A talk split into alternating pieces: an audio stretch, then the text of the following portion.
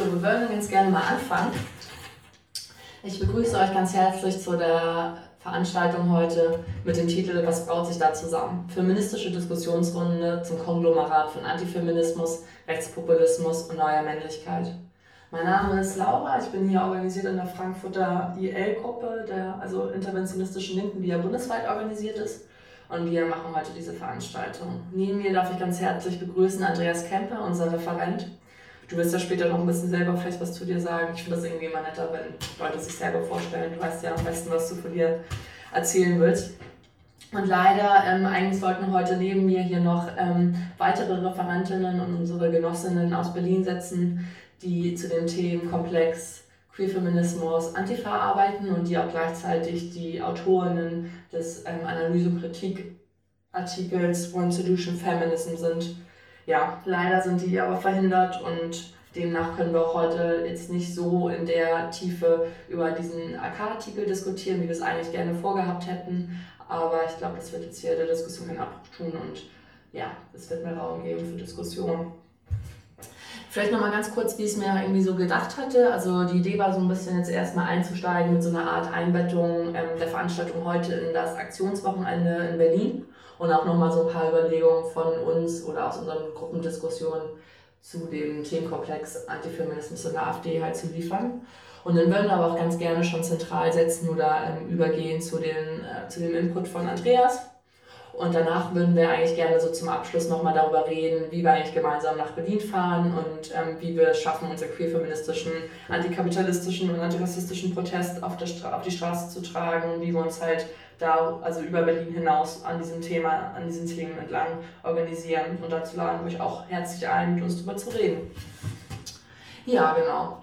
Dann würden wir jetzt mal anfangen. Also vielleicht zu dem Kontext äh, der Veranstaltung. Diese Veranstaltung findet ja im Rahmen des MOBI ähm, und also ist ja eine MOBI-Veranstaltung und findet im Rahmen des Aktions- und Protestwochenendes in Berlin statt, zu dem die IL gemeinsam ja mit ähm, zahlreichen anderen AkteurInnen, Initiativen und auch international wie Blockupy aufruft und zu dem wir euch halt auch herzlich einladen, mit uns nach, aus Frankfurt anzureisen nach Berlin.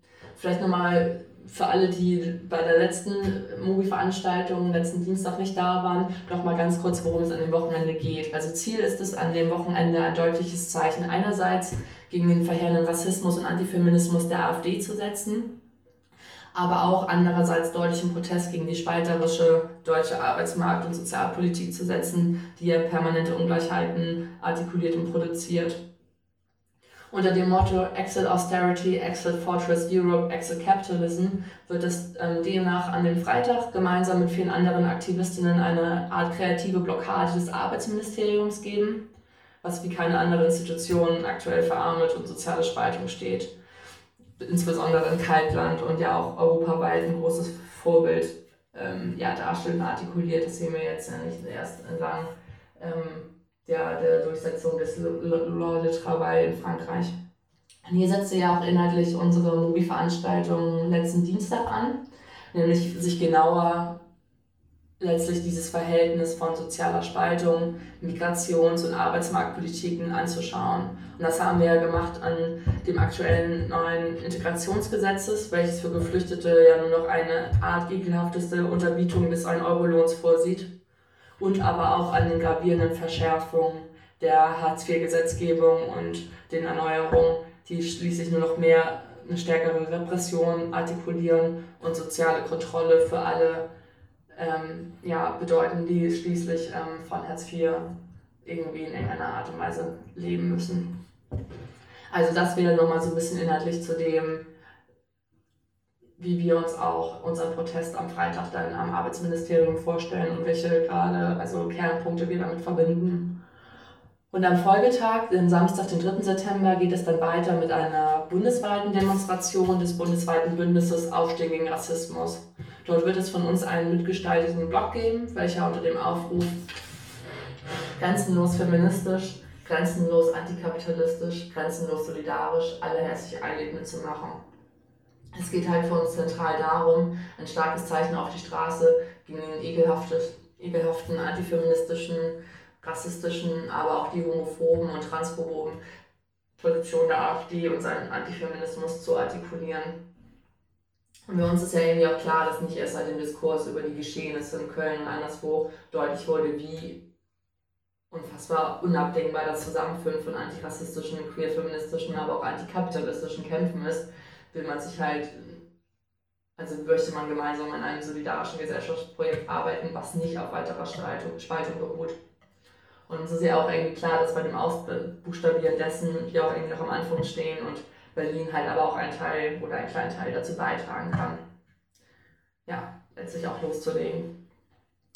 Und gleichzeitig, ich finde, das ist irgendwie auch nochmal wichtig zu erwähnen, ist der grenzenlose Aufruf, aber auch die Veranstaltung heute halt in gewisser Weise ähm, als eine Art kleine Intervention in den Diskurs um die AfD, aber auch die notwendigen gesellschaftlichen Gegenstrategien zu verstehen.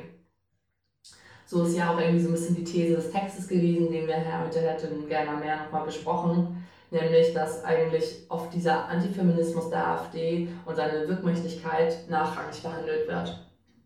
Also wertkonservative Verständnisse von sozialer Reproduktion, aber auch homophobe, transphobe Familienbilder, aber auch der Kampf gegen alles, was schließlich in Anführungszeichen mit Gender zu tun hat, bilden ja oft in den Debatten um eine Analyse der AfD, aber auch um die Frage nach Gegenstrategien eine nachrangige Rolle. Und letztlich, das muss man halt sagen, hat das in der Konsequenz ja auch sehr, sehr viel mit uns zu tun, mit einer gesellschaftlichen Linken, mit der Frage nach, welche Themen wir setzen, wie wir uns organisieren, was wir für relevant halten.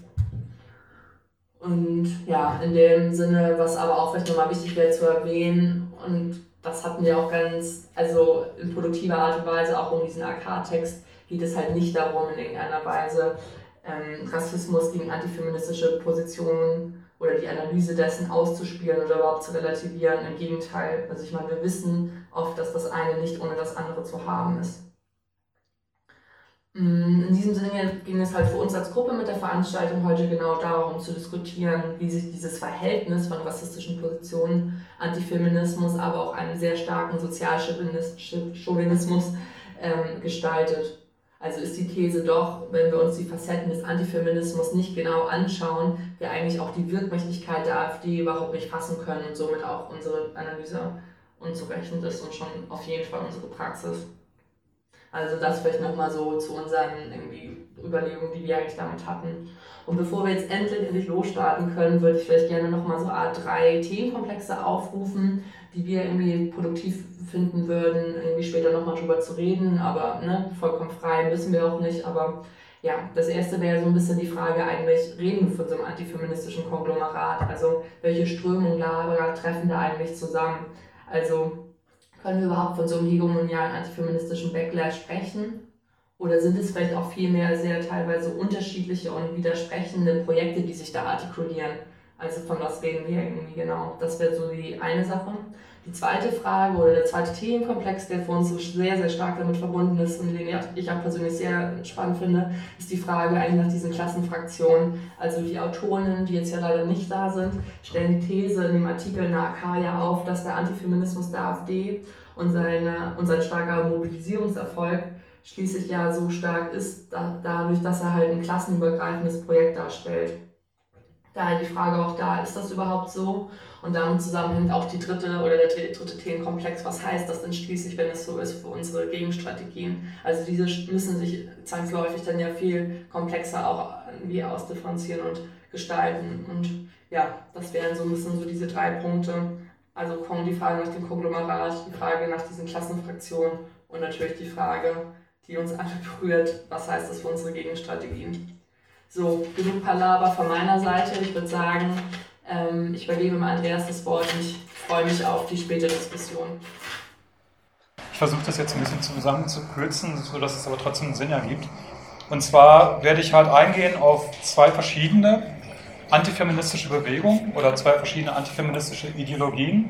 Und zwar einmal auf den Maskulismus, also eine moderne Form von Maskulinismus, also diese Männerrechtsbewegung, die sich jetzt ja auch hier in Frankfurt treffen wollte mit dem Deutschen Genderkongress, was anscheinend verschoben worden ist auf nächstes Jahr. Und ähm, zum Zweiten dann auf den, Fam auf den Feminismus. Der Feminismus äh, stellt jetzt nicht so sehr die Männer als Opfer dar des Feminismus, sondern der stellt die Familien dar als Opfer des Feminismus und will eine neue qualitative Bevölkerungspolitik zugunsten von Mittelschichten und deutschen Familien und äh, mit traditionellen Geschlechterrollen. Und dieser Feminismus ist vor allen Dingen jetzt mit der AfD sehr stark geworden. Also ich werde auf beide eingehen und ich werde ähm, anfangen mit dem Maskulismus. Achso, zu mir selber. Ich bin ähm, Soziologe, ich bin kein Politikwissenschaftler. Ich hab, ähm, war in den 80er, 90er Jahren in der profeministischen Männerbewegung aktiv.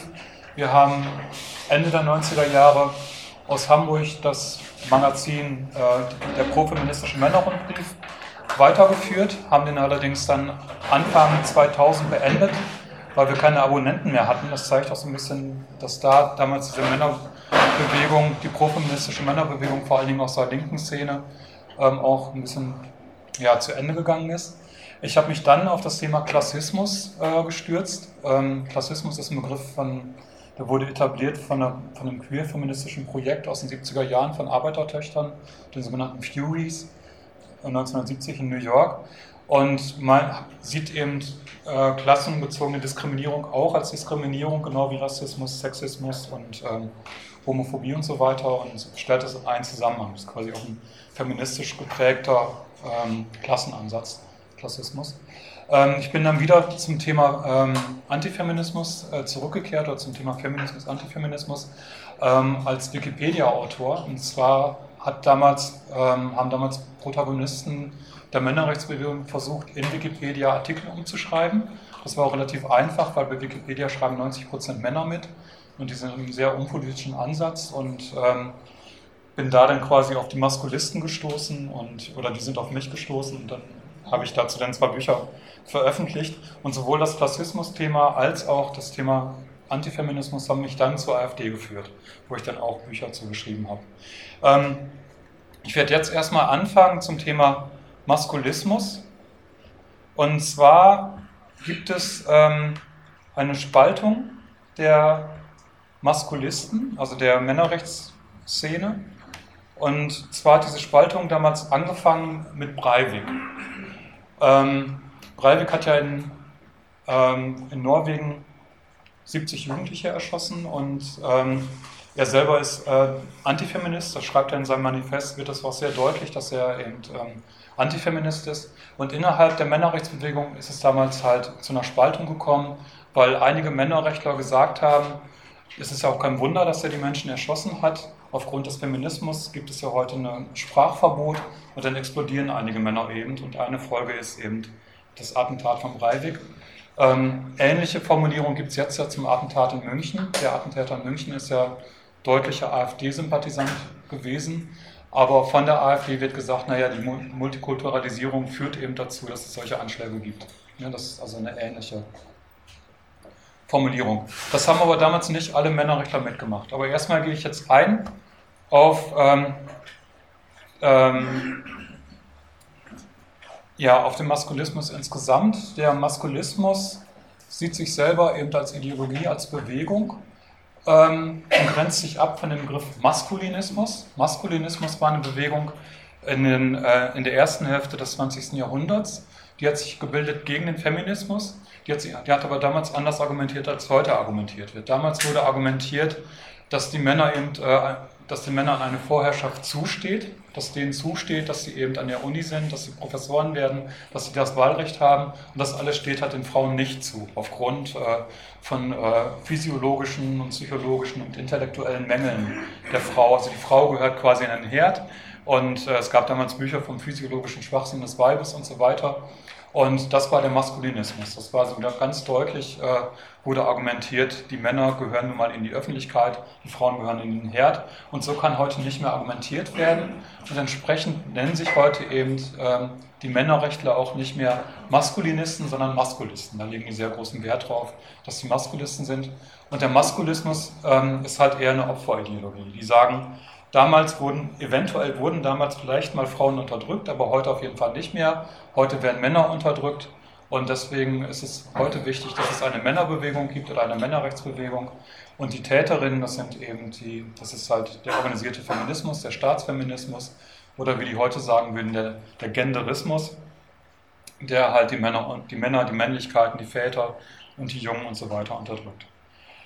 Ähm, bei der Spaltung damals gab es halt eben diese Breivik-Versteher, wie ich die genannt habe. Die sind vor allen Dingen stark gewesen ähm, bei Magazinen wie ähm, äh, oder bei, bei Foren wie WGVDL.com, wie viel Gleichberechtigung verträgt das Land. Das war eine Zeit lang halt das Forum überhaupt der Männerrechtler, wo auch Arne Hoffmann als ein Protagonist mitgemacht hat und andere, also eigentlich alle Männerrechtler waren da aktiv.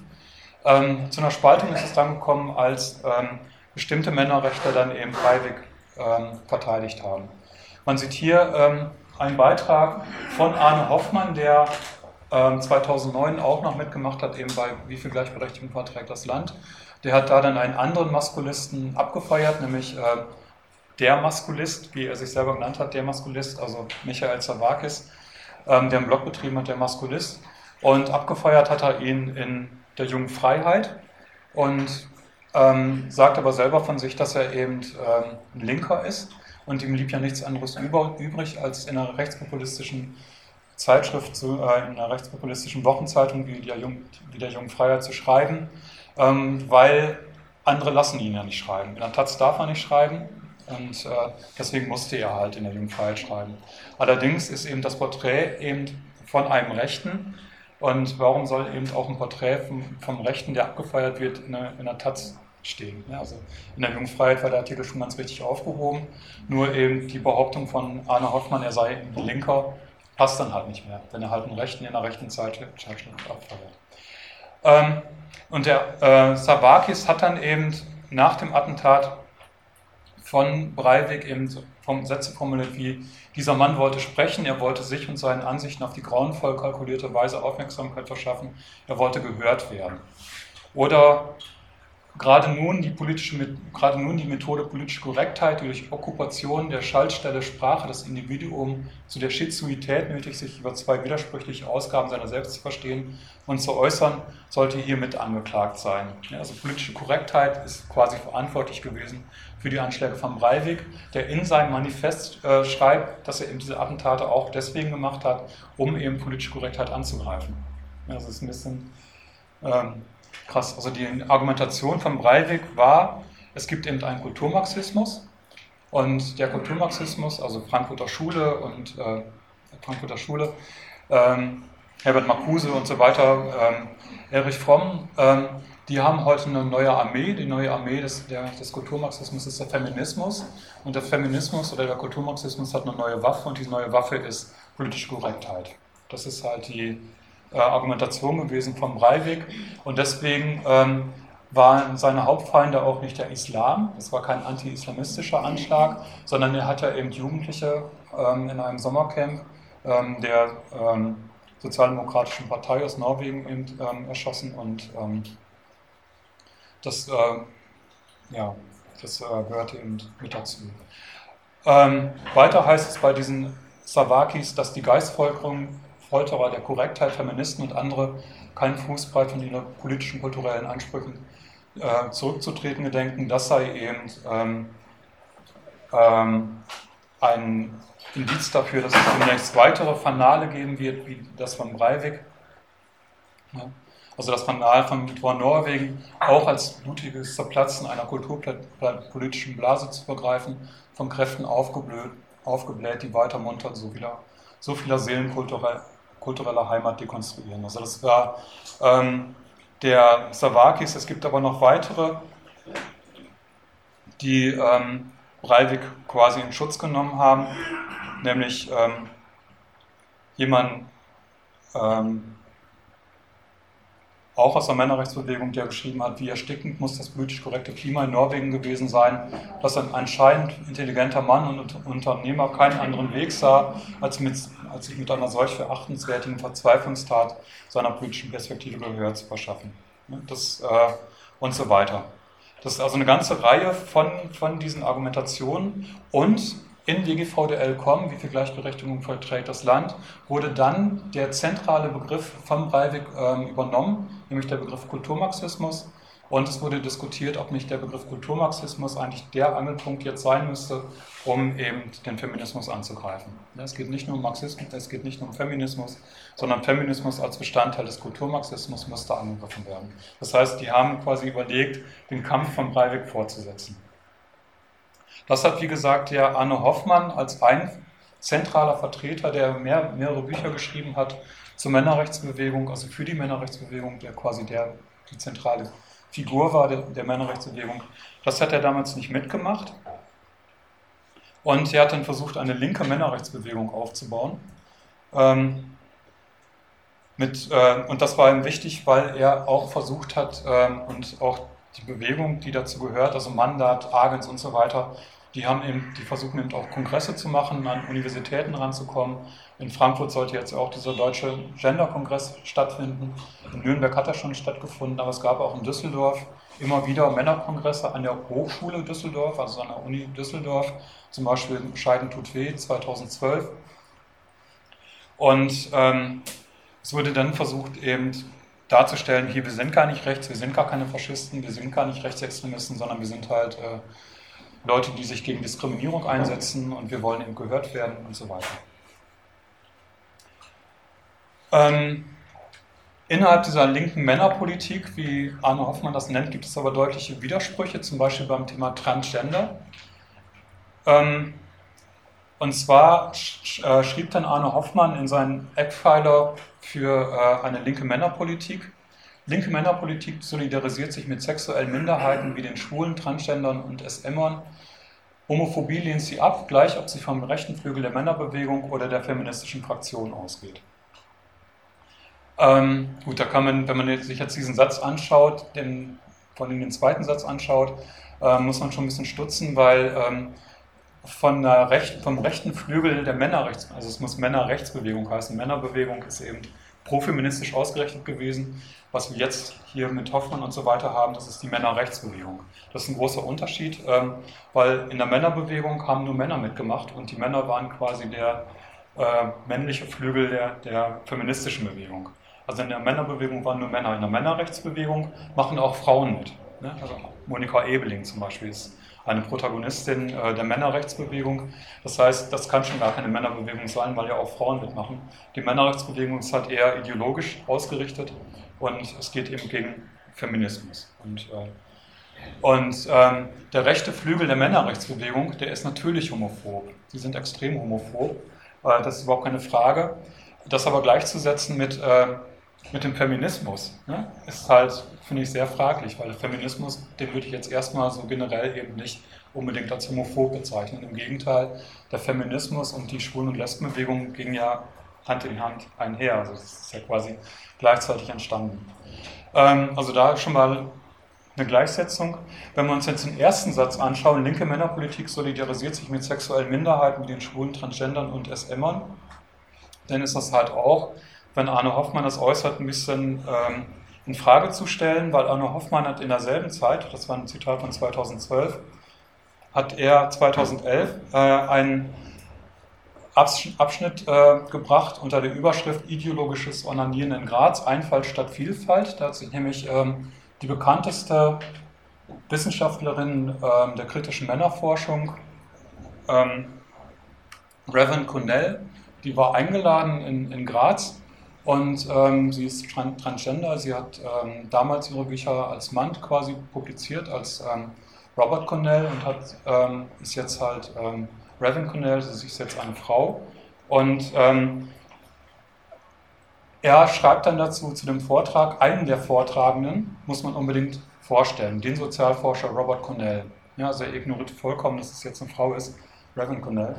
Ähm, den, den, Sozialforscher Robert Cornell, er beschäftigt sich so intensiv mit der feministischen Lehre, dass er sich zum Schluss selbst kastriert und seinen Penis als Instrument der Unterdrückung, das er so sehr zu hassen begonnen hatte, schlicht abschnitt. Seitdem fühlt er sich als Frau und nennt sich mit Vornamen Revan. Das ist nicht Monty Python, das ist Realität. Dass dieser Typ direkt neben Thomas Gesterkamp auftritt, wird niemanden überraschen. Die beiden passen gut zusammen. Was nicht so gut zusammenpasst, ist eben ähm, dieses Zitat, mit dem Zitat, linke Männerpolitik solidarisiert sich mit sexuellen Minderheiten wie Schwulen, Transgendern und das Emmern. Ja, also das heißt, ähm, wenn Hoffmann sagt, linke Männerpolitik, und damit meint er Männerrechtspolitik, die nicht ganz so rechts ist wie die äh, Männerrechtspolitik von WGVDL kommt, also der rechtsextremen Männerrechtspolitik, ähm, solidarisiert sich mit sexuellen Minderheiten, Schwulen, Transgendern und das Emmern, dann immer nur dann, wenn diese Minderheiten ähm, sich vom Feminismus abgrenzen. Also dann gibt es eine Solidarität. Wenn sie sich nicht abgrenzen, kriegen die einen auf den Deckel. Also das ist eben nicht links. Links bedeutet eben emanzipatorisch, links bedeutet eben, dass man ähm, solidarisch ist ähm, und gerade halt auch ähm, Kritik ernst nimmt, die halt von anderen ähm, diskriminierten Gruppen an andere diskriminierte Gruppen ähm, ähm, formuliert wird. Gut, das breche ich jetzt erstmal ab und komme jetzt zu meinem zweiten Vortrag, nämlich zur Unterscheidung auch vom Maskulismus und ähm, vom Maskulismus und äh, Feminismus. Und zwar habe ich ja gerade schon gesagt, der traditionelle Antifeminismus ähm, hat sich nicht dargestellt als Opferideologie. Es ist auch ein bisschen schwierig, wenn sich halt ähm, Antifeminismus als Opferideologie darstellt, weil Männer sind keine Opfer. Ne? Und äh, das ist, die haben, da gibt es ein ähnliches Problem ähm, wie beim Antisemitismus. Arier sind nämlich auch keine Opfer und Arier und Germanen sind vor allem keine Opfer von Juden. Ne? Das ist, äh, trotzdem ist natürlich der, ist natürlich der Antisemitismus ähm, basiert quasi darauf, ähm, dass ähm, Arier und Germanen und die Deutschen eben Opfer des, Juden, des internationalen Judentums sind. Das ist ja quasi eine, eine Grundannahme, das ist eben, und das geht eben nur über Verschwörungsideologien. Ähnlich ist es heute auch. Also damals ähm, wurde noch versucht, Feminismus zurückzudrängen durch, ähm, durch ein sehr ähm, dominantes Auftreten, Frauen gehören in den Herd und so weiter, alles biologistisch oder religiös begründet. Ähm, heute geht das nicht mehr und ähm, deswegen ist heute der ähm, Antifeminismus eine Opferideologie, benötigt aber dafür dann eben eine Verschwörungsideologie. Eine Opferideologie benötigt immer ähm, eine Verschwörungsideologie, wenn die Opferideologie die Ideologie der Starken ist, weil eben äh, das sonst nicht ähm, erklärt werden kann. Wenn man stärker ist als jemand, braucht man eine Verschwörung, um erklären zu können, warum man eigentlich Opfer ist. Ähm, der Antigenderismus, also ich würde das jetzt als Antigenderismus bezeichnen, wobei der Begriff schwierig ist, weil das daraus könnte man ablesen, ähm, dass Genderismus was Gutes ist. Ne? Also, also, oder dass ich jetzt, ich bin halt kein Genderist. Also Gender ist halt, ähm, Gender bezeichnet ja was, was, ähm, was als negativ ähm, gesehen wird. Also es gibt eben Sex und Gender, das sind eben ähm, beides ähm, Geschlechterdifferenzen. Sex ist dann quasi biologisch begründete Differenz und Gender ist dann halt die sozial begründete Differenz der Geschlechter. Und der Begriff Gender wurde halt vom Feminismus eben kritisiert. Also Gender ist halt kein positiv gemeinter Begriff, sondern ein negativ gemeinter Begriff. Und ähm, Genderismus gibt es quasi gar nicht. Ne? Also Genderismus, also Antifeminismus wäre eigentlich ein Genderismus, weil die eben sagen, es gibt halt Unterschiede zwischen Frau und Mann und wir wollen diese Unterschiede zwischen Frauen und Männern ähm, auch haben. Wir wollen eben, dass, dass ähm, Mädchen mit äh, Puppen spielen und Jungen halt mit äh, Soldaten spielen, das wäre quasi Genderismus, weil die eben sagen, wir wollen eben Gender stark machen. So, ähm, bei dem Antigenderismus, ähm, der sich jetzt als Antigenderismus formuliert, steckt äh, dahinter aber eher, dass unterschieden wird ähm, in der Begründung der ähm, Geschlechterunterschiede.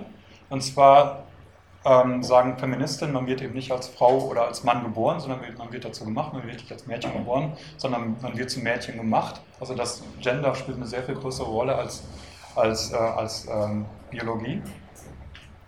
Und die ähm, Antigenderisten lehnen diese Begründung ab und sagen, es ist quasi alles Biologie. Ja, ist, äh, wenn Mädchen halt gerne mit Puppen spielen, ist es Biologie. Dann hat das nichts mit Gender zu tun, es ist Biologie. Und die lehnen eben diesen Begriff Gender generell ab und deswegen Antigenderismus. Ähm, und dieser Antigenderismus, der eben sich dann quasi nochmal abgrenzen kann vom Antifeminismus von damals, weil er eben heute eine Opferideologie ist, den kann man aufteilen in Feminismus und den Maskulismus. Und bei beiden geht es um Komplementarität. Sie sagen eben, Männer und Frauen sind komplementär, die ergänzen sich gegenseitig. Man ist quasi nicht als Mann ein Mensch oder als Frau ein Mensch, sondern man ist nur die Hälfte des Menschen und deswegen muss man auch heiraten. Und erst in, in der Komplementarität wird man überhaupt erst richtig zum Menschen. Beim Maskulismus geht das auch darüber ein Stück hinaus. Es gibt eben einige Maskulisten oder Männerrechtler, ähm, die sagen, ja, eigentlich, eigentlich ist das so, eigentlich sollen Männer und Frauen sich ergänzen, eigentlich sollen die komplementär sein, aber Frauen sind ja heute gar keine richtigen Frauen mehr und deswegen ähm, spielen wir da auch nicht mehr mit und deswegen rufen wir dazu auf, nicht mehr zu heiraten und die sind quasi postkomplementär. Sie hätten gerne eine komplementäre Gesellschaft von Frauen und Männern, aber weil das heute nicht mehr geht, aufgrund des Feminismus, ziehen die daraus eben die Kon Konsequenzen und da gibt es dann so Bewegungen wie äh, Men, going, Men Going Their Own Way, also Männer gehen ihren eigenen Weg, die einfach mit Frauen eben nichts mehr zu tun haben wollen oder wenn sie Sex haben wollen, dann äh, gehen sie halt ähm, in den Puff oder ähm, dann gibt es diese Pick-up-Gruppen, die dann halt äh, überlegen, wie man halt Frauen ähm, in Anführungszeichen aufreißen kann und, und so weiter. Das, äh, das ähm, sind dann quasi postkomplementäre Gruppen, die auch maskulinistisch argumentieren. Bei, ähm, bei den Ideologien ist es so, dass antisäkulare Gruppen, also christlich-fundamentalistische Gruppen, die sind natürlich deutlich familistisch ausgeprägt. Dann gibt es so bevölkerungsbiologisch argumentierende Gruppen, faschistische Gruppen, neue Rechte, die ähm, eben Geschlecht und Nation zusammendenken, die ihnen sagen, brauchen mehr, mehr Kinder, wir müssen äh, Männer und Frauen, die Komplementarität oder äh, von Frau und Mann ist wichtig, damit es Kinder gibt für die Nation, ne? also Björn Höcke, diese Geschichte. Ähm, die sind natürlich auch komplementär ausgerichtet, die sind aber sowohl familistisch als auch maskulistisch. Und äh, neoliberale Projekte sind dann halt eher ähm, maskulistisch orientiert die lehnen quasi auch Gleichstellungsprojekte ab und sagen, der Markt muss halt mehr regieren und so weiter und alle möglichen sozialen Sachen sollen keine Rolle spielen. Gut, ähm, wichtig ist nochmal bei, bei dieser Komplementarität und vor allen Dingen bei der bevölkerungspolitisch orientierten Rechten und bei, ähm, bei der AfD, dass Familie also beim, Famili beim Familismus, dass Familie gesehen wird als Keimzelle der Nation. Wir haben seit der Französischen Revolution eigentlich ähm, einen Ansatz, der davon ausgeht, dass Menschen Menschenrechte haben, und zwar universell, und zwar als Individuen. Das ist quasi die Moderne. Da wird davon ausgegangen, jeder Mensch ist gleichberechtigt und jeder Mensch weltweit gesehen in einer Weltgesellschaft hat die gleichen Rechte, die sind universell und das Individuum und die Weltgesellschaft, die gehören quasi zusammen. Bei der beim Familismus ist das anders. Ähm, also beim, ups, beim Familismus ist es halt eher ähm, so, dass, ähm, dass das Individuum gar nicht zählt, sondern wichtig ist da die Familie. Das heißt, der Kern der Gesellschaft ist nicht das Individuum, sondern die Familie. Und die Weltgesellschaft ist dann auch nicht ähm, das, was zählt, sondern was zählt, ist die Nation. Also dieser Familismus, der ist doppelt beschränkt. Einerseits ähm, eben Familie, andererseits Nation und nicht Individuum und Weltgesellschaft. Das ist quasi eine doppelte Beschränkung, das ist eben der Ansatz. Und die, äh, Familie ist die Keimzelle der Nation, das heißt, ähm, Familie und Nation sind auch nochmal aufeinander miteinander verschränkt. Der, und der Kulturmarxismus oder auch die 68er-Bewegung die entkernen quasi die Gesellschaft, weil die die Familie nicht mehr sehen wollen als äh, das, was sie sein soll, nämlich als Instrument, um viele ähm, Mittelschichtskinder zu gebären. Genau, und das hatte ich schon. Ähm, bei dieser Verschwörungsideologie, der antigeneristischen Verschwörungsideologie, äh, gibt es sehr viele Parallelen auch zu der antifeministischen, äh, antisemitischen Verschwörungsideologie. Die gehen beide davon aus, dass der Ausgangspunkt dieser, dieser Verschwörung eben die Ostküste der Vereinigten Staaten ist. Beim Antisemitismus sind es, ist es eben die, sind es die Banken der Ostküste, ne, das Finanzkapital, das jüdische Finanzkapital. Ähm, beides geht dann von New York aus halt und also beim, beim Antigenderismus ist es dann halt Stonewall, also die, der Beginn der Schwulenbewegung ähm, oder auch Judith Butler, die diese Bücher geschrieben hat, Gender Trouble und so weiter, die als Erfinderin, äh, Erfinderin von Gender gilt. Ähm, Das sind, äh, also beides sind Ausgangspunkte Ostküste der Vereinigten Staaten. Dann ähm, geht das von da aus ähm, in die Welt. Ne? Also die, ähm, das ist dann das Weltjudentum beim Antisemitismus. Beim Antigenderismus ist es dann eben ähm, die Implementierung von Gender ähm, in den Statuten der Vereinten Nationen. Also auch ganz hinterlistig, so hintenrum wird das dann da implementiert.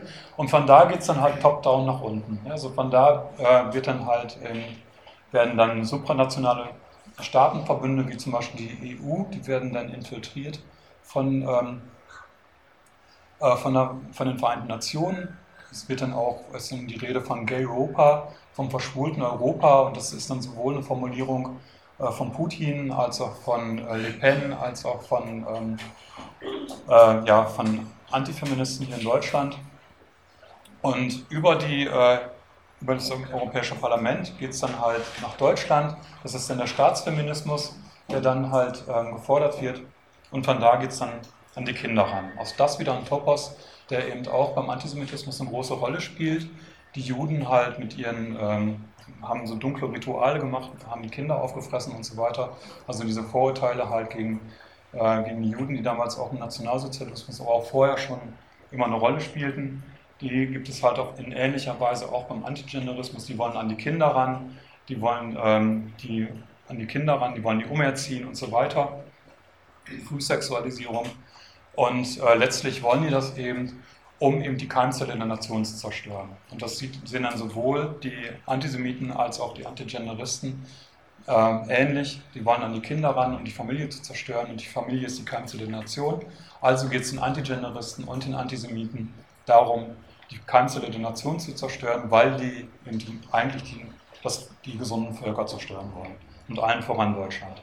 Ja, das ist halt die Argumentationsweise, die sehr ähnlich ist beim Antigenderismus als auch beim Antisemitismus, weil eben ähm, man so eine Verschwörungsideologie braucht, weil beide das Problem haben, dass äh, eigentlich stärkere, sich selber als stärker wähnende ähm, ähm, gesellschaftliche Gruppierungen plötzlich Opfer sind. Und dafür braucht man eben eine Verschwörungsideologie. Ähm, gut, ich komme jetzt äh, zum letzten und zum längsten Beitrag, nämlich ähm, zu der, ähm, was er denn jetzt? Zu der ähm, Geschlechterpolitik der AfD. Und die Geschlechterpolitik der AfD ist deutlich familistisch geprägt. Das heißt, es gibt am Rand auch Maskulinisten, wobei, oder Maskulisten, wobei die Maskulisten viel diskutiert haben über die AfD, weil ähm, einerseits finde ich die AfD sehr gut, weil die eben auch gegen Gutmenschen vorgeht und so weiter und auch antifeministisch ausgerichtet ist. Andererseits ähm, sind, ist die AfD einigen Männerrechtlern zu mütterlich organisiert. Ne? Also die sind halt zu ähm, familistisch organisiert und da gibt es halt Differenzen. Ich habe mir das ähm, Parteiprogramm der AfD angeschaut. Das Parteiprogramm ist jetzt ja erst seit ein paar Wochen oder Monaten auf dem, auf dem Markt. Das, äh, die AfD ist drei Jahre lang ohne Programm ausgekommen. Die haben jetzt aber eins verabschiedet. Und wenn man sich das Parteiprogramm der AfD anschaut hin, hinsichtlich deren Genderpolitik, Geschlechterpolitik, wird man feststellen, die Familie wird gesehen als Keimzelle der Nation. Sie fordern eine qualitative Bevölkerungspolitik ähm, sie fordern eine aktivierende Familienpolitik. Ähm, sie wollen die traditionellen Geschlechterrollen wiederherstellen, was auch immer das sein soll, Geschlechter, traditionelle Geschlechterrollen. Und sie wollen eine Ideologis Ideologisierung von Bildung und Forschung. Und zwar im Einzelnen Familienpolitik, äh, Familie als Keimzelle der Nation. Sie sagen eben, dass die Familie die gesellschaftliche Grundeinheit der Gesellschaft ist, also nicht das Individuum, sondern die Familie ist die Grundeinheit der, ähm, der Gesellschaft. Sie ähm, bekämpfen eine generelle Betonung der Individualität. Also sie sagen halt, in dieser Gesellschaft wird Individualität überbetont ähm, und das untergräbt eben die Grundeinheit unserer Gesellschaft, nämlich die Familie. Dann ähm, sagen sie, die Familie garantiert den über Generationen gewachsenen Zusammenhalt und auch die Nation garantiert den ähm, über Generationen gewachsenen Zusammenhalt und nur Nationen vermögen Identifikation und Schutz zu geben. Das sehe ich ein bisschen ähm, anders. Also ich denke halt, die deutsche Nation hat äh, nicht unbedingt nur Identifikation und Schutz gegeben. Im Gegenteil, die deutsche Nation also musste halt ähm, spätestens in den 30er, 40er Jahren von außen bekämpft werden und Deutschland musste quasi befreit werden von, ähm, von der Regierung ähm, hier in Deutschland, also vom Nationalsozialismus. Und das heißt, für mich ist diese Aussage völliger Quatsch. Also mal, mal kann es so sein, dass Nationen Schutz und äh, Identifikation geben. Es kann aber auch genauso gut sein, dass sie eben das Gegenteil von Schutz geben, nämlich ähm, Menschen halt auch sehr stark angreifen oder ermorden. Ähm, und weil eben Nationen Identifikation und Schutz geben, brauchen wir eben den, nationalen, den souveränen Nationalstaat und wir brauchen das Abstammungsprinzip. Die AfD will halt das Abstammungsprinzip wieder einführen. Das heißt, ähm, Deutschland, also Abstammungsprinzip meint, dass äh, Deutschland nur werden kann, äh, wer deutsche Vorfahren hat. Also Deutschland und Österreich sind meines Wissens nach die einzigen Staaten, in denen das so ist. Bei allen anderen Staaten gilt eben das ähm, Prinzip, dass wer da geboren ist, äh, Gibt es nicht mehr. Seit 2000 ist es halt ähm, ja. eingeschränkt worden. Es ist nicht komplett abgeschafft worden. Ja, aber es ist weitgehend abgeschafft. Es ist weitgehend abgeschafft, genau. Und die mhm. AfD will das wiederherstellen. Mhm. Es ist weitgehend abgeschafft, es ist noch nicht ganz abgeschafft, aber das Abstammungsprinzip soll dort wiederhergestellt werden. Steht halt im Programm. Ähm, und zwar auch deswegen, weil Kinder auf ähm, Kinder ähm, Familie brauchen aufgrund von Bindungsfähigkeiten. Und da übernehmen die dann Positionen aus dem Maskulismus, die eben sagen, dass Kinder krank werden, wenn sie nicht beide Elternteile haben. Das ist das sogenannte Parental Alienation Syndrom. Wenn ein Kind nicht Vater und Mutter hat, dann wird es krank. PAS nennt sich das. Parental Alienation Syndrom. Das ist halt, äh, Kinder brauchen halt Familie und sie brauchen die ähm, Vater und Mutter, vor Dingen Mutter. Also in dem Programm tauchen dann ähm, seltener Väter auf und sehr viel häufiger Mutter, Mütter. Ne? Also man muss wieder Mutter sein dürfen. Da steht aber nirgendwo drin, dass man wieder Vater sein, äh, sein dürfen muss.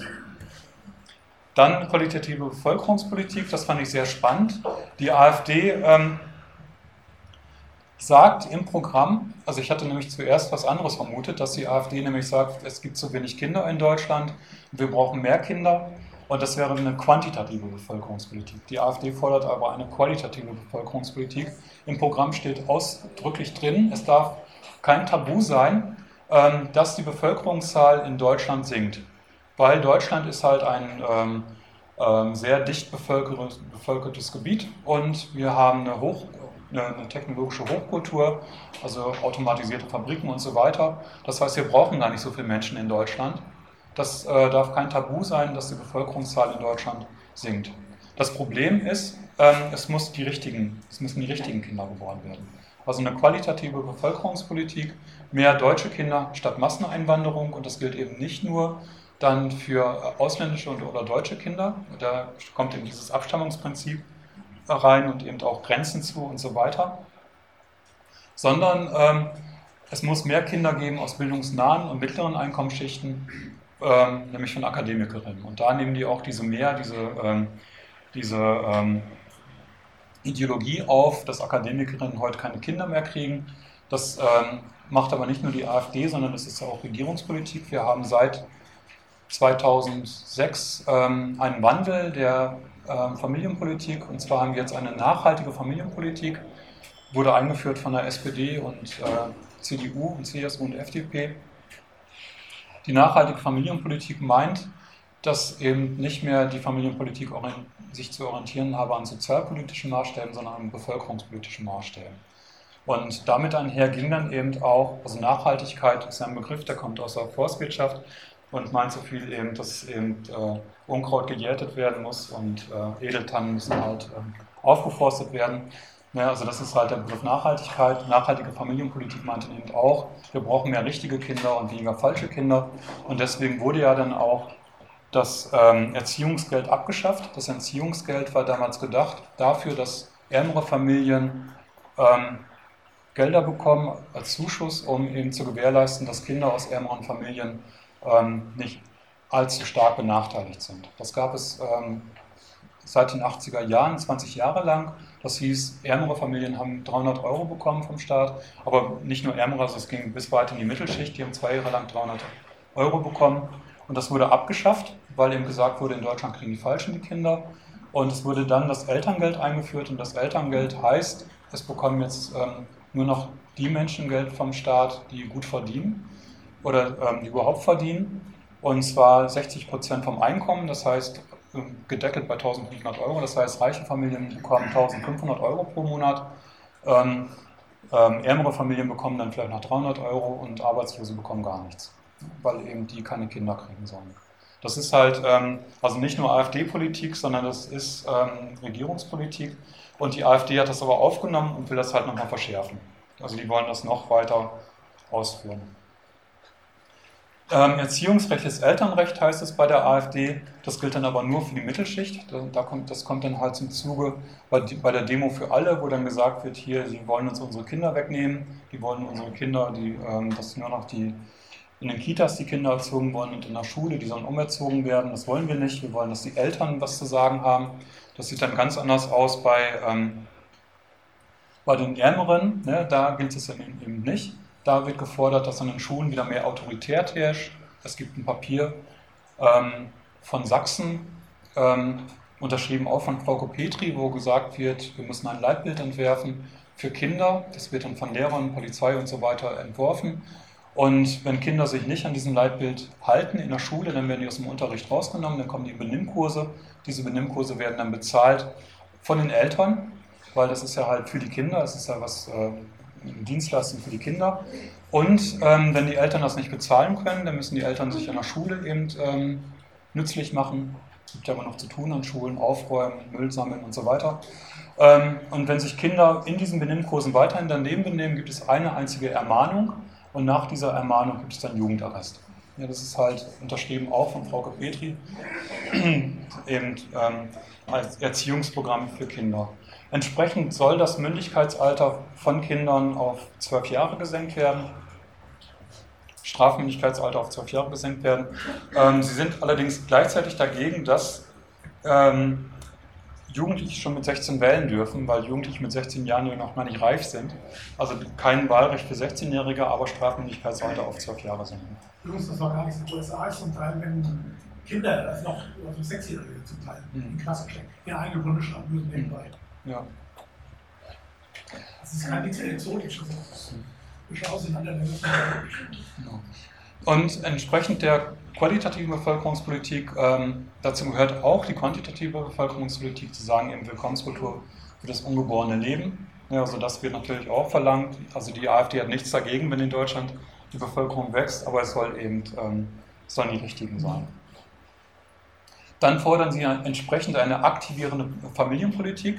Den Begriff aktivieren kennen wir aus der Sozial- und Arbeitsmarktpolitik. Das heißt fordern und fördern.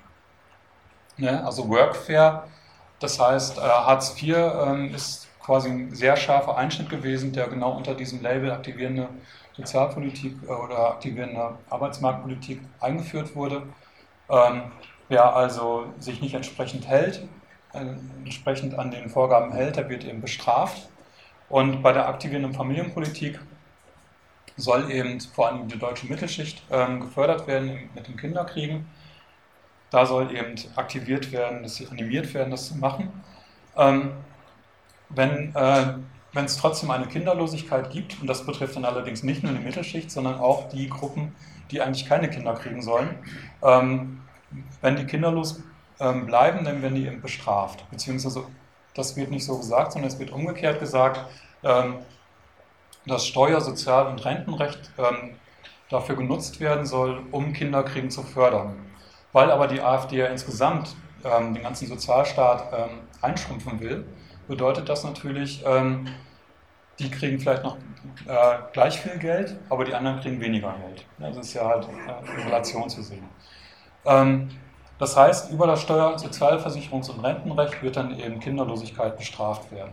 Das ist natürlich doppelt gemein. Einerseits ähm, wollen die das bestimmten Gesellschaftsschichten unmöglich machen, Kinder zu kriegen, nämlich ärmeren ausländischen Familien und schwulen und Lesben. Und andererseits sollen die bestraft werden, wenn sie dann kinderlos ähm, sind.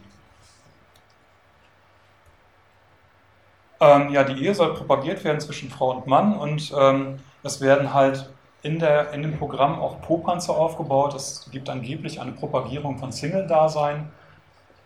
Sehe ich halt nicht so, solange wir irgendwelche Hollywood-Filme in Deutschland haben, die nicht verboten sind, sehe ich eigentlich keine Propagierung von Single-Dasein. Und auch äh, eine Propagierung von Homosexualität und Abtreibung kann ich halt auch nicht so sehen. Also, aber das wird eben ähm, ähm, suggeriert, dass wir eben eine angeblich, angebliche Propagierung von Single-Dasein, Homosexualität und Abtreibung haben. Und die bauen diese Popanze auf, um sich daran dann abzuarbeiten, weil es dann einfacher ist, eben ähm, als das zu sagen, was sie wirklich wollen. Traditionelle Geschlechterrollen werden dann nämlich auch stigmatisiert angeblich. Und diese Stigmatisierung traditioneller Geschlechterrollen muss aufhören. Traditionelle Geschlechterrollen heißt dann eben, Frau ist in der Küche und Männer ähm, ähm, gehen dann halt arbeiten und was weiß ich, was alles dazu gehört. Auch das Gender Mainstreaming Projekt stigmatisiert Mütter. Müssen mir auch erklären, wo das stattfinden soll, aber okay. Ähm, ein falsch verstandener Feminismus achtet die Mütter nicht. Ähm, immerhin scheint es ja nicht zu sein, dass sie generell was gegen Feminismus haben, sondern nur gegen den Feminismus der Mütter nicht achtet. Aber ähm, es ist keine Rede von Vätern das ist halt ein Problem, wo sich dann eben auch Spaltungen ergeben, weil die Männerrechtsszene sieht sich eben auch als Vaterrechtsbewegung und ähm, da geht es halt nicht ähm, so gut einher. Geschlechterquoten sind natürlich leistungsfeindlich und ungerecht. Es gibt ähm, das Gender Pay Gap, dass eben Frauen weniger Geld verdienen als Männer, muss sich dann eben da, daraus ergeben, dass Frauen eben weniger arbeiten oder nicht so gut arbeiten. Das sind dann geschlechtsspezifische unterschiedliche Befähigungen. Und zum Schluss noch Ideologisierung von Bildung und Forschung. Ähm, da ist die Rede davon, dass Homo- und Transsexuelle wollen Kinder zum Spielball ihrer sexuellen Neigungen machen. Das steht so im Bundesprogramm drin. Das ist jetzt keine Aussage von Höcke oder Storch, sondern steht tatsächlich im Bundesprogramm. Auch da wird wieder halt ein Popanz aufgebaut. Ähm, LGBTI sei nur eine laute Minderheit und diese Minderheit muss sich halt an der Mehrheit orientieren. Ähm, die einseitige Hervorhebung der Homos- und Transsexualität sowie eine ideologische Beeinflussung durch das Gender Mainstreaming sein zu beenden. Ähm, das Leitbild der traditionellen Familie muss aufrechterhalten werden, wobei traditionelle Familie auch eben wiederum eine Ideologie ist. Es gab nie eine traditionelle Familie. Was soll das sein? Also wir haben in der Geschichte ähm, hat es sowas nie gegeben. Es gab vielleicht äh, mal traditionelle Familie im Sinne ähm, der ähm, bürgerlichen Schicht äh, Anfang dieses Jahrhunderts, keine Ahnung, es gab halt nie die traditionelle äh, Familie über alle, in allen äh, Klassen in, in, dieser Gesellschaft. Das hat es nie so gegeben. Aber es, okay, es wird halt gefordert. Ähm, Beendigung staatlicher Ausgaben für pseudowissenschaftliche Gender Studies. Also Gender Studies werden als pseudowissenschaftlich bezeichnet. Es wird überhaupt nicht ausgeführt, was das überhaupt sein soll, Gender Studies. Das soll auf jeden Fall beendet werden und äh, das Geld soll dann zurückgegeben werden und die Ressourcen dann zurückgegeben werden an, ähm, ähm, an die Studienfächer, denen halt diese Ressourcen genommen wurden durch Gender Studies angeblich. Bestehende Gender-Professuren sollen nicht mehr nachbesetzt, laufende Gender-Forschungsprojekte nicht weiter verlängert werden. Und keine Verhunzung der deutschen Sprache. Ja, also das ist halt das Programm der AfD. Insgesamt ist es ein Antigenderismus, Dazu habe ich jetzt auch schon viel erzählt. Ich könnte jetzt kurz was einblenden, noch ähm, kurz einen Videobeitrag von ähm, Alice Weidel. Das ist äh, die Programmchefin der AfD und ähm, der geht sechs Minuten. Wäre das okay? Das Dann komme ich auch gleich zum Ende.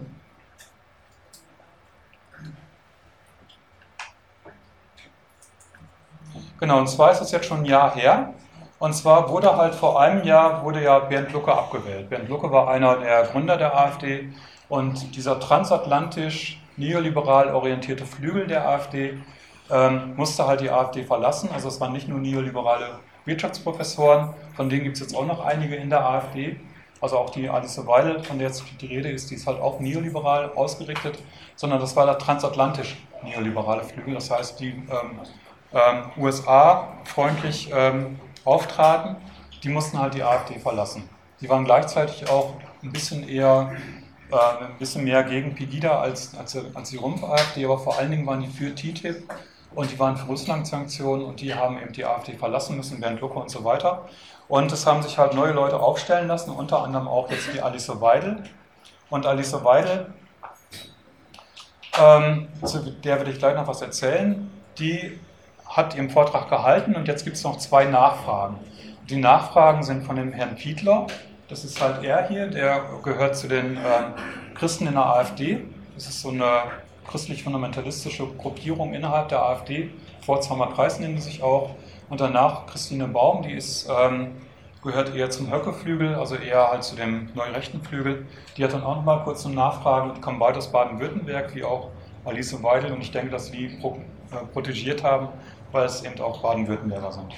Baden-Württembergerinnen sind. Okay, jetzt die beiden Nachfragen und dann die Antworten. Und aus diesen Antworten von Alice Weidel wird klar, wie der Antigenderismus funktioniert. Auch ein Schwerpunkt auf die Freiheit des Individuums und die Vertragsfreiheit. Sie hat eine Repräsentantin liberalen Denkens hier kandidiert und ähm, letztlich auch einen Schwerpunkt auf die Freiheit des Individuums und die Vertragsfreiheit setzen könnte. Mich würde interessieren, die Taz schreibt heute, dass der Mitgliederparteitag gezeigt hätte, worauf die Mitglieder der AfD alles einen Hass entwickelt hätten, unter anderem auf Frauen mit Karriere. Was sagen Sie zu, dieser, zu diesem Statement? Sind Sie vielleicht per Quote dort gelandet, wo Sie sind? Bitte äußern Sie sich dazu. Was ist denn das für eine Frage? Sicherlich keine Quote. Das ist natürlich kompletter Unsinn. Es ist klar, was die Taz da schreibt und was sie damit bewirken will. Ich glaube, wir haben hier schon wunderbare Powerfrauen in den Vorstand sitzen und da gehören sie auch hin. Ja? Die Taz, die Taz ist einfach, was sie ist. Sie ist die Taz. Ja? Und die FAZ geht in die gleiche Richtung. Die gesamten Medien, Spiegel brauchen Sie nicht mehr lesen, Zeit auch nicht, hören Sie doch gar nicht mehr hin. Hören Sie doch gar nicht mehr hin. Unglaublich! Ja? Wer liest das noch? Wer gibt denn dafür Geld aus? Aber gut, ich bin jetzt fertig. Wer gibt dafür Geld aus? Was? Zweite Frage haben wir links vorne. Frau Weigel, ich habe eine ganz kurze Frage. Wie stehen Sie zu Gender? Gender.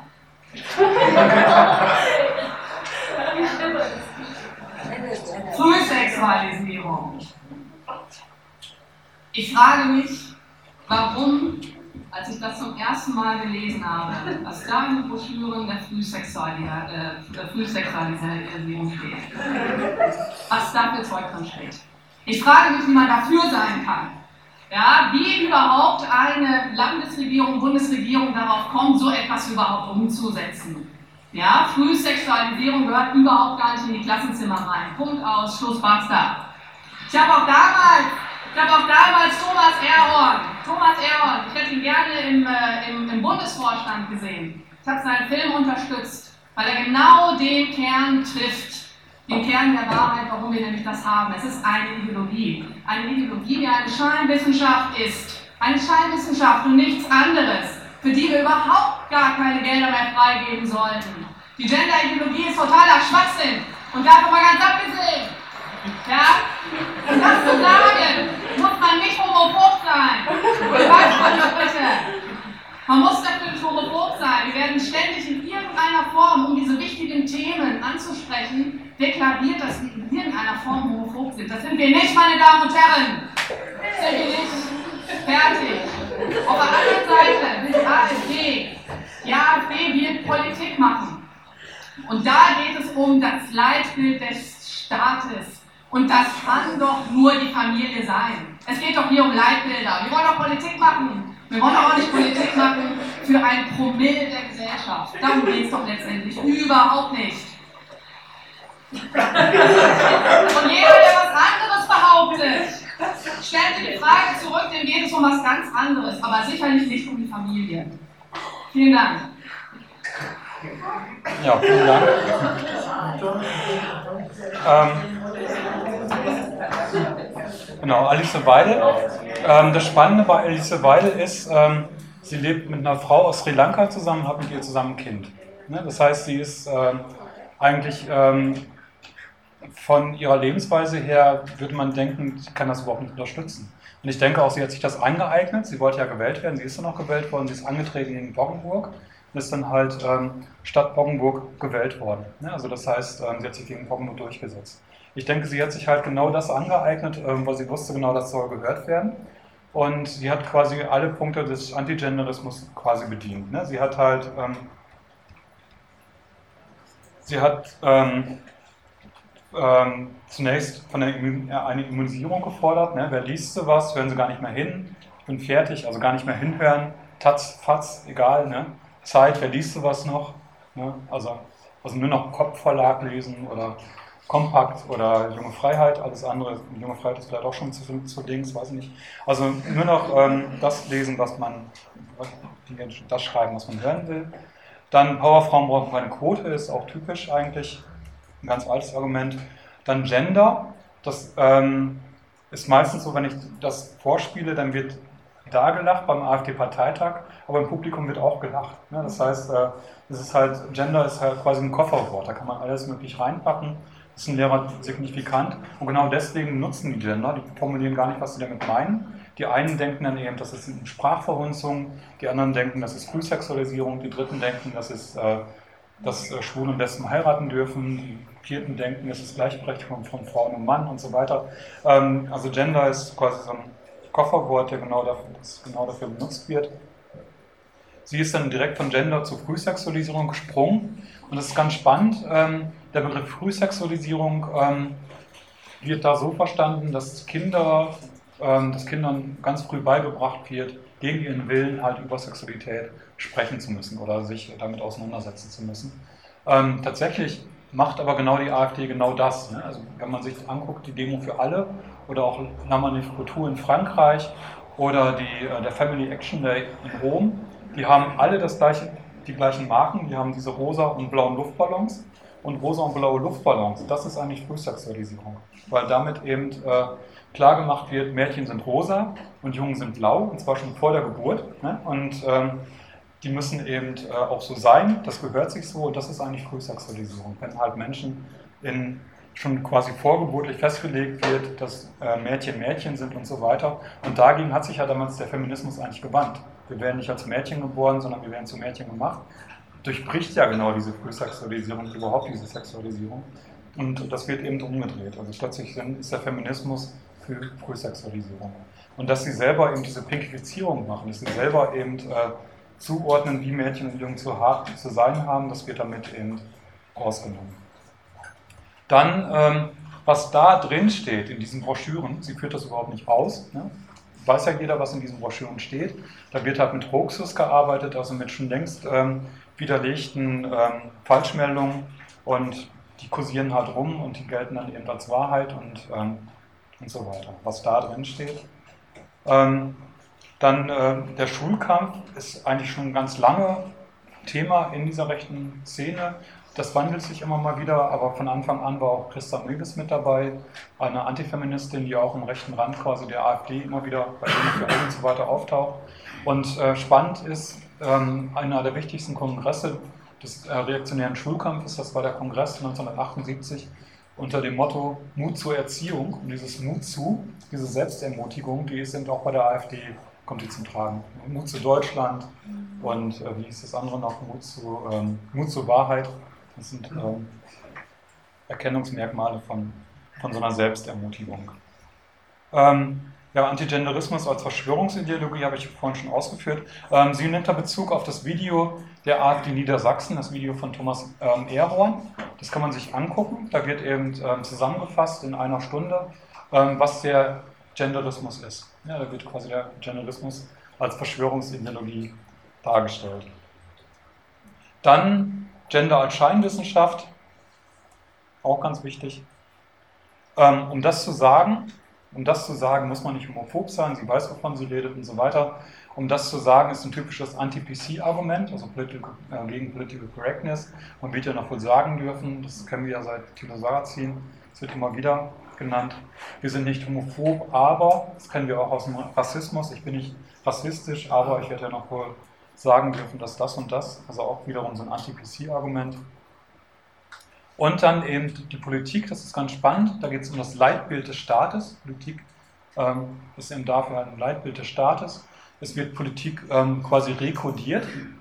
Ähm, und zwar fordert die AfD Biopolitik. Also Biopolitik ist ein Begriff von Michel Foucault. Und das macht die AfD eigentlich ähm, sehr zentral. Ähm, Foucault meinte, wenn eben ähm, äh, Sexualität, individuelle Sexualität und Bevölkerungspolitik miteinander gekoppelt werden, dann wird eben von Biopolitik gesprochen. Und genau das macht eben die AfD. Sexualität ist eben, ähm, eben nicht Privatsache, sondern Sexualität ist dafür da, um den deutschen Staat wieder voranzubringen, um das Leitbild des Staates zu erfüllen, eben ähm, Familie als Keimzelle der Nation. Übrigens, ähm, ich habe ähm, zwei Broschüren geschrieben zur Keimzelle der Nation für die Friedrich-Ebert-Stiftung. Und es wurde halt, ähm, es gibt jetzt eine Übersetzung auf Englisch, die habe ich auch mit, ich habe leider die Deutsche nicht mit. Ich zeige das jetzt, weil ähm, die Übersetzung heißt Foundation of the Nation. Äh, ich habe dazu erst protestiert, weil ähm, Foundation heißt ja jetzt nicht Keimzelle. Ne? Und die meinten ja aber Keimzelle, den Begriff gibt es eben so im Englischen nicht, den wird keiner verstehen. Also Keimzelle ist tatsächlich ein deutscher Begriff, der, ähm, natürlich gibt es den Begriff Keimzelle, aber Keimzelle als Familienbegriff, den gibt es halt nirgendwo. Das ist ein nicht Nukleus. Nukleus ist ja auch was anderes. Ne? Ist, ähm, ja. Aber Keimzelle ist eben typisch, also das zeigt auch die Rassenbiologie, die eben auch eine deutsche Geschichte da hat. Und dann eben ähm, quasi eine Biopolitisierung der Politik und dann nochmal verbunden eben mit Karl Schmidt, mit Freund Feind, entweder du bist für uns oder gegen uns. Ne? Diese Abschottung, entweder man ist für die AfD oder man, man ist Lügenpresse oder, oder Altpartei und so weiter. Gut, ähm, das zum Thema Antigenderismus. Ich habe noch ein bisschen Zeit, oder? Ähm, dann kann ich nochmal auf die ähm, Netzwerke eingehen. Ich würde gerne noch auf Beatrix von Storch zu sprechen kommen. Und zwar, genau, und zwar ähm, kann man unterscheiden, bei der AfD kann man drei verschiedene Fraktionen unterscheiden. Einmal eine neoliberale Fraktion, dann eine klerikal-aristokratische Fraktion und dann eben eine ähm, völkisch-nationalistische oder faschistische ähm, Ideologie. Ähm, und äh, diese drei Ideologien, die haben alle drei ähm, dasselbe ähm, Merkmal, das sind eben Ideologien der Ungleichheit. Ja, das heißt, sowohl der Neoliberalismus als auch der christliche Fundamentalismus als auch ähm, der völkische Nationalismus, die wollen alle mehr soziale Ungleichheit oder gesellschaftliche Ungleichheit. Der Neoliberalismus will mehr Ungleichheit zwischen Arm und Reich, also mehr Klassismus. Der christliche Fundamentalismus will mehr Ungleichheit zwischen Frauen und Männern oder zwischen Homosexuellen und ähm, Heterosexuellen, also mehr ähm, ja, Sexismus oder, oder Heterosexismus. Und der völkische Nationalismus will mehr Ungleichheit zwischen Deutschen und Nichtdeutschen oder zwischen äh, Bio-Deutschen, wie Björn Höcke sagt, und Nicht-Bio-Deutschen. Also der will halt mehr Rassismus. Ähm, innerhalb der AfD treffen sich diese drei Ungleichheitsideologien und ähm, bilden da quasi ein Konglomerat. Ähm, gleichzeitig sind aber diese drei ähm, Bewegungen auch, ähm, auch ähm, alle antifeministisch. Ich muss jetzt eben zurückgehen. Genau. Ähm, und zwar auch der Neoliberalismus ist antifeministisch. Nicht, äh, weil er grundsätzlich antifeministisch ist, sondern weil er eben für den freien Markt ist. Und da stehen eben sowas wie Gleichheitsgesetze oder, oder äh, Antidiskriminierungsgesetze einfach im Weg. Also Alice Weidel ist wahrscheinlich tatsächlich nicht homophob, aber ähm, ähm, sie ist eben genervt von diesen Gleichstellungsgesetzen, weil die Gleichstellungsgesetze eben nicht den freien Markt ermöglichen. Und Alice Weidel ist halt die Schülerin von, ähm, wie heißt sie jetzt noch? Jetzt habe ich einen Blackout. Schülerin von ähm, Peter Obers, Obers, Obers, komme ich jetzt nicht drauf. Also sie ist halt ähm, ähm, Betriebswirtin, sie hat halt ähm, in der Volksmedizin und Volkswirtschaft studiert in Bayreuth und ihr Oberstdorfer heißt er, Peter Oberstdorfer. Und der, ihr, ihr, Professor, bei dem sie ihre Doktorarbeit geschrieben hat, der hat sich dafür stark gemacht, dass im Gesundheitswesen sehr viel stärker privatisiert wird. Und er hat gesagt, dass Arbeitslose in Zeiten der Not erstmal ihre inneren Organe verkaufen sollen, bevor sie dem Staat zur Last fallen. Das heißt, ein extremer Neoliberalismus, der halt ähm, ja, der hat das, selbst den eigenen Leib quasi äh, zum, zum Kapitalismus noch macht. Also, ähm, wo man erstmal seinen eigenen Leib quasi ähm, ja, verwerten muss, kapitalistisch verwerten muss, bevor man eben dem Staat zur Last fällt. Also das ist das Denken von Alice Weidel. Und so gesehen passt sie halt auch in die AfD rein, auch wenn sie halt zu Björn Höcke wahrscheinlich sehr viele Differenzen hat. Aber über diese Ungleichheitsforderung des Neoliberalismus.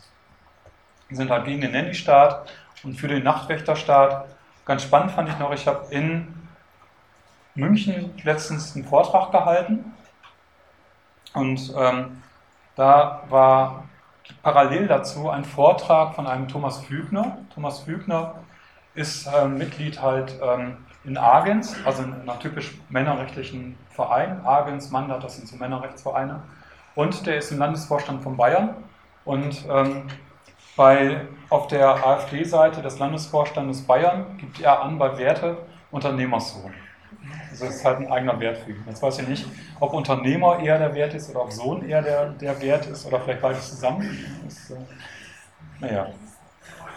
Das sind halt ähm, die neoliberalen Positionen, die sind halt gegen Feminismus, weil Feminismus steht einfach die, der freien Marktwirtschaft im Weg.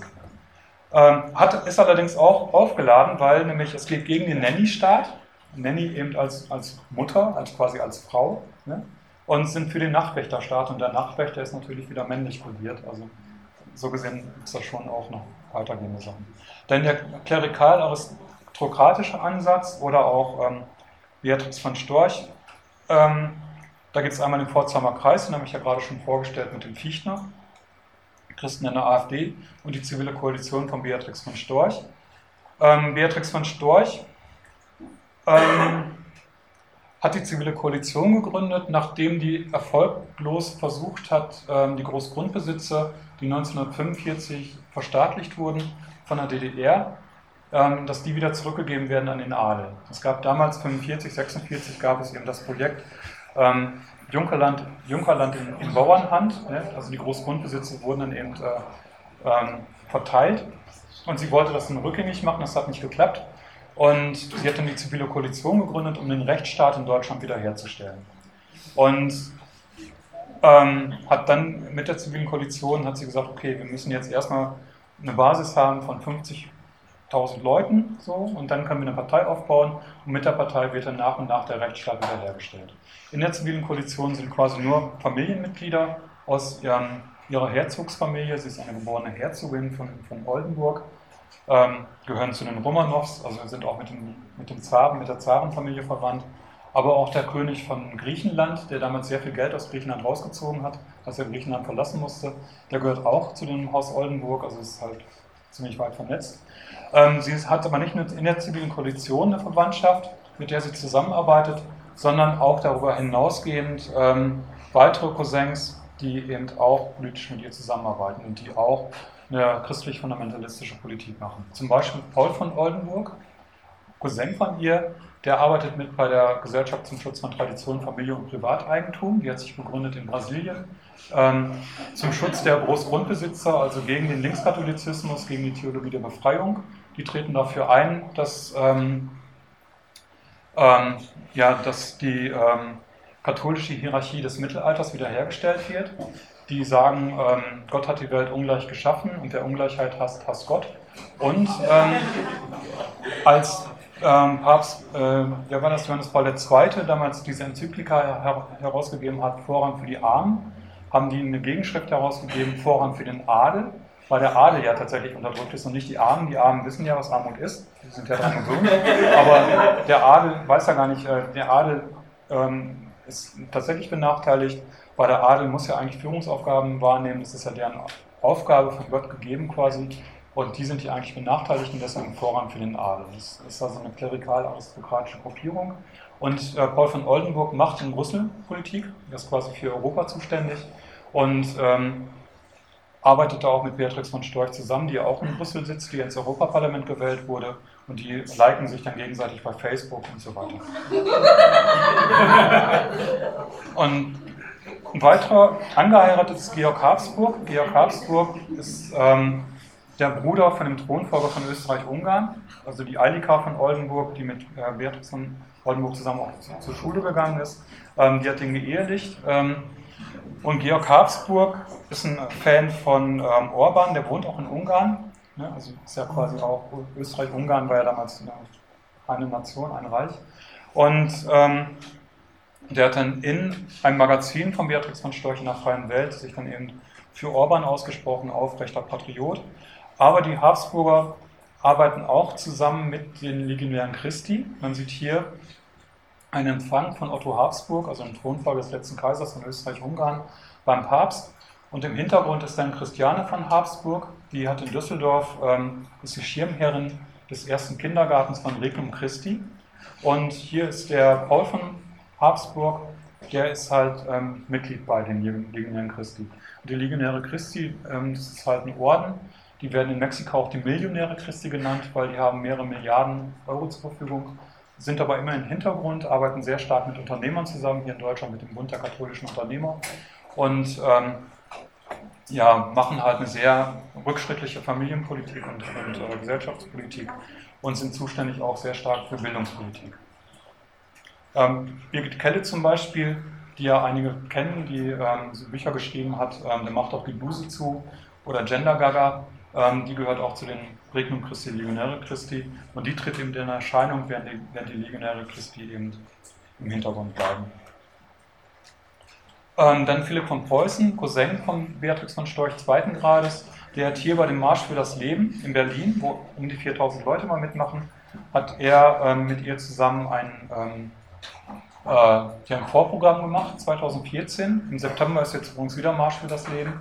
Und man sieht ähm, hier Frauke Petri direkt hält das Fronttransparent, das ist quasi direkt auf Front äh, der, der Lebensschutzbewegung. Neben ihr läuft Herr äh, Herr Lohmann, das ist der, der Chef quasi des äh, Bundesverbandes Lebensschutz, also des Dachverbandes der ganzen Anti-Choice-Gruppierung. Ja, schon wieder ähm, ähm, genau. Philipp von, Preußen, Philipp von Preußen wäre jetzt der Kaiser von Deutschland, also der ist direkter Nachfahre von Wilhelm II. Ja, also es ist tatsächlich Hochadel. Wir haben es jetzt hier nicht mit irgendwelchen hochliegen Grafen zu tun oder, oder Baronen, sondern das ist tatsächlich Hochadel. Also über Herzöge kommen quasi nur Könige und Kaiser. Ähm, und Philipp von Preußen ist auch äh, Monarchist, der sagt, es wäre sehr viel besser, wenn halt ähm, äh, in Deutschland wieder ein Monarch eingeführt wird, weil es sehr viel günstiger als diese ganzen Bundespräsidenten, immer wieder zurücktreten. Ähm, zivile Koalition habe ich ja schon erzählt, Freie Weltnet gehört dazu, Abgeordnete Jackie Ucek, damit werden Massenmails generiert, Bürgerwille, direkte Demokratie, weil die wollen ja die Demokratie verändern, die sagen, wir leben nicht in Rechtsstaat, wir müssen halt die repräsentative Demokratie, die wir haben, die müssen wir ändern, wir brauchen mehr Direktdemokratie, also mehr Direktwahlen von Bundespräsidenten, von Landespräsidenten. Wir müssen halt die ganzen äh, politischen Stiftungen abschaffen, wir müssen die Parlamente verkleinern und so weiter. Es geht halt in Richtung ähm, Volk-Führer-Demokratie. Dazu gehört auch ähm, Volksab dazu gehören auch Volksabstimmungen, vor allen Dingen, wenn diese Volksabstimmungen sich gegen Minderheiten richten. Ähm, Familienschutz.de und Demo für alle, das sind zwei weitere Internetseiten, die von der Zivilen Koalition gegründet wurden. Beatrix von Storch hat in Hamburg erzählt, dass die Demo für alle von ihr organisiert wird in Stuttgart. Ähm, hat sie so frank und frei behauptet und ähm, das wurde dann von queer.de bekannt gemacht. Daraufhin hat dann die junge Alternative, die das Video damals erstellt hat, von dem Vortrag von Beatrix von Storch, das Video aus dem Internet rausgenommen, hat die Sätze rausgeschnitten und wieder ins Internet reingestellt und Hedwig von Weverförde, die jetzt angeblich zuständig ist für die Demo für alle, hat jetzt gesagt, es gibt das Gerücht, dass Beatrix von Storch oder die AfD irgendwas zu tun hat mit der Demo für alle. Das stimmt überhaupt nicht. Es ist ein Gerücht und äh, es wird nur von ihr organisiert. Ähm, dummerweise ist aber das Video damals halt mitgeschnitten worden von jemandem, der das jetzt noch quasi präsent hat. Und damit kann es quasi auch entlarvt werden. Und jetzt hat äh, Hedwig von Weberfelde, die ursprünglich zuständig war für Familienschutz.de von der, von der Zivilen Koalition, die ist jetzt zuständig für Demo für alle. Demo für alle wird jetzt also nicht mehr gehostet von den von Storchs, sondern von Hedwig von Weberförde. Und die von Storchs machen jetzt die Seite familienschutz.de direkt. Und es wird jetzt so getan, als wären das zwei verschiedene Projekte. Und das hat auch einen Grund, weil nämlich, wenn die Demo für alle als AfD-Projekt dargestellt wird, dann kann man eben keine CDU, CSU und so weiter auf seine Seite holen, dann ist es klar, das ist ein AfD-Ding. Deswegen wird so getan, als wäre das halt überparteilich. Sie ist stellvertretende AfD-Vorsitzende. Sie ist in Berlin Landesvorsitzende der AfD, wird jetzt aber im Wahlkampf in Berlin kommt überhaupt nicht vor, weil klar ist, mit Beatrix von Storch kann man in Berlin keine Stimmen gewinnen. Also stattdessen wird da auf Homosexuelle und auf Migranten gesetzt, die dann halt ähm, Propaganda machen für die AfD auf Plakaten und so weiter. Ähm, und ähm, äh, Beatrix von Storch hält sich halt aus dem Wahlkampf in Berlin komplett raus. Das ist sehr geschickt. Sie ist rausgeflogen aus dem Verein Europäische Christliche Politische Bewegung, weil sie eben gefordert hat, dass an der Grenze auf äh, Mütter und Kinder geschossen werden soll. Sie hat sich dann verbessert und meinte, ja, auf Kinder soll nicht geschossen werden. Das war aber selbst der christlich-fundamentalistisch orientierten christlichen, äh, europäischen christlichen politischen Bewegung zu viel. Die haben die rausgeworfen. Und sie war Mitglied in der ECR, das ist eine europäische Fraktion der Konservativen und Reformisten von, der, von den Tories, also von den ähm, Konservativen aus Großbritannien und von der PES-Partei aus Polen, also durchaus auch von konservativen Parteien. Die haben die auch rausgeworfen, also sie und äh, Markus Pritzell, weil die beide gesagt haben, dass an der Grenze auf Flüchtlinge geschossen werden soll oder kann. Ähm, daraufhin ist dann Beatrix von Storch ähm, der UKIP-Partei, also der, der ähm, EFDD beigetreten, also der Fraktion, wo die UKIP drin sitzt, die rechtspopulistische Gruppierung aus Großbritannien, ähm, weil sie nicht in eine andere rechte Gruppierung reingehen wollte, nämlich in die ähm, ENF von äh, Le Pen, also vom Front National, weil sie gesagt hat, Front National ist sozialistisch, die wollen Umverteilung und äh, mit denen kann sie nicht zusammenarbeiten, also Front National ist ihr zu links und deswegen eben ähm, die FDD. Aber Markus Pritzell ist jetzt ganz bewusst in diese andere rechte Gruppierung reingegangen, nämlich in die INF, e arbeitet jetzt mit ähm, der FPÖ und mit Front National zusammen. Die haben letztens ein Treffen gehabt ähm, unter, dem, unter der Aufschrift äh, Patriotischer Frühling, Überschrift Patriotischer Frühling. Da saßen dann Le Pen und äh, Strache von Front National, äh, von, von der FPÖ, Le Pen von Front National, dann ähm, Leute von der Lega Nord aus Italien und so weiter und eben der Pritzell von der AfD. Und der hat gesagt, sie sind jetzt in zwei verschiedene rechte Gruppierungen reingegangen im Europäischen Parlament, weil die in diesem Jahr noch ähm, eine breite neue rechte Fraktion aufbauen wollen mit allen äh, euroskeptischen Parteien. Also das heißt mit allen rechten Parteien, äh, vielleicht außer NPD und Goldene Morgenröte, aber alle anderen rechten Parteien sollen dann, sollen machen. Das heißt, die AfD ist momentan auch dabei, äh, europaweit ein Netzwerk aufzubauen von europäischen rechten Gruppierungen. Die ist zwar im europäischen Kontext gesehen noch sehr klein, aber durch die wichtige Rolle von Deutschland hat die eben jetzt auch so eine Bedeutung. Ähm, und Beatrix von Storch ist Mitglied in der Hayek-Gesellschaft, das heißt, sie ist sowohl neoliberal als auch christlich-fundamentalistisch als auch völkisch orientiert. Das heißt, sie bedient eigentlich alle drei Strömungen der AfD. Ich glaube, das ist die einzige, die das tatsächlich so hinbekommen. Ähm, Hintergrund kann ich jetzt nur ganz kurz andeuten, ist halt die Neuevangelisierung Europas. Das geht halt vom Vatikan aus. Das heißt, der Vatikan hat mit den, letzten, mit den vorletzten beiden Päpsten, äh, Benedikt, Benedikt XVI. und ähm, äh, Johannes Paul II., ähm, haben die jetzt ähm, die Neuevangelisierung Europas gefordert. Damit sind ähm, im Vatikan Räte eingeführt worden, der Rat für die Neuevangelisierung, der Rat für die äh, Familie. Und damit werden jetzt äh, rechte Gruppierungen in Europa halt gefördert, also rechte ähm, Orden wie ähm, zum Beispiel die Pius-Brüderschaft oder Opus Dei oder Legionäre Christi, die werden gefördert und das geht quasi vom Vatikan aus. Das ist jetzt unter dem letzten Papst Franziskus wird das ein bisschen abgeschwächt, aber es sind halt Kämpfe in der katholischen Kirche um eben diese Bewegung. Und darauf kann die AfD auch oder die Bewegung auch sich äh, beziehen. Dann ähm, evangelikale Gruppierungen sind wichtig, zum Beispiel das American Center of Law and Justice, die finanzieren evangelikale Gruppierungen hier in Europa, die natürlich auch gegen Homosexuelle sind und äh, gegen Abtreibung sind und so weiter. Sind das diese Prediger? Ähm, damit haben sie sehr viel zu tun. Also Pat Robertson ist, glaube ich, sogar ein Fernsehprediger und okay, ja, ich komme gleich zum Ende. Und die haben halt Ableger, das ist zum Beispiel das European Center for Law and Justice. Die ähm, machen so europäische Bürgerinitiativen wie zum Beispiel One of Us. Das war halt gegen ähm, Abtreibung. Das war ähm, europaweite äh, Petition, die kann man halt stellen, das ist halt ein offizielles Organ, das nennt sich Europäische Bürgerinitiative. Wenn man eine Million Unterschriften sammelt, muss sich der Europäische Rat ähm, mit dem Anliegen beschäftigen. Mit One of Us haben die 1,7 Millionen Unterschriften gesammelt. Die haben jetzt eine neue ähm, Aktion gestartet, wo auch die AfD quasi mitmacht, beziehungsweise Beatrice von Storch macht damit. Ähm, die nennt sich Mom, Dad and Kids, auf Deutsch äh, Vater, Mutter und Kinder wo gefordert wird, dass in allen Organen der, des Europäischen, äh, der Europäischen Union Familie definiert wird als Familie von Vater, Mutter, Kind. Das heißt, alles andere, Patchwork-Familien, Regenbogenfamilien, gelten dann nicht mehr als Familie. Das ist halt eine Forderung. Ich bin sicher, dass sie da auch wieder eine Million Unterschriften zusammenkriegen. Und das wird eben mitfinanziert von amerikanischen Gruppierungen wie ähm, American Center for Law and Justice eine andere Gruppierung ist äh, der World Congress of Family. Das geht aus von The Howard Center for Family äh, Religion and Society aus Illinois, also aus Mittelstaaten der Vereinigten Staaten. Die machen so riesengroße Familienkongresse gegen Abtreibung, gegen Homosexualität, ähm, die in europäischen Hauptstädten stattfinden, aber nicht nur in europäischen. Der vorletzte war in Salt Lake City, der letzte war jetzt in Tiflis.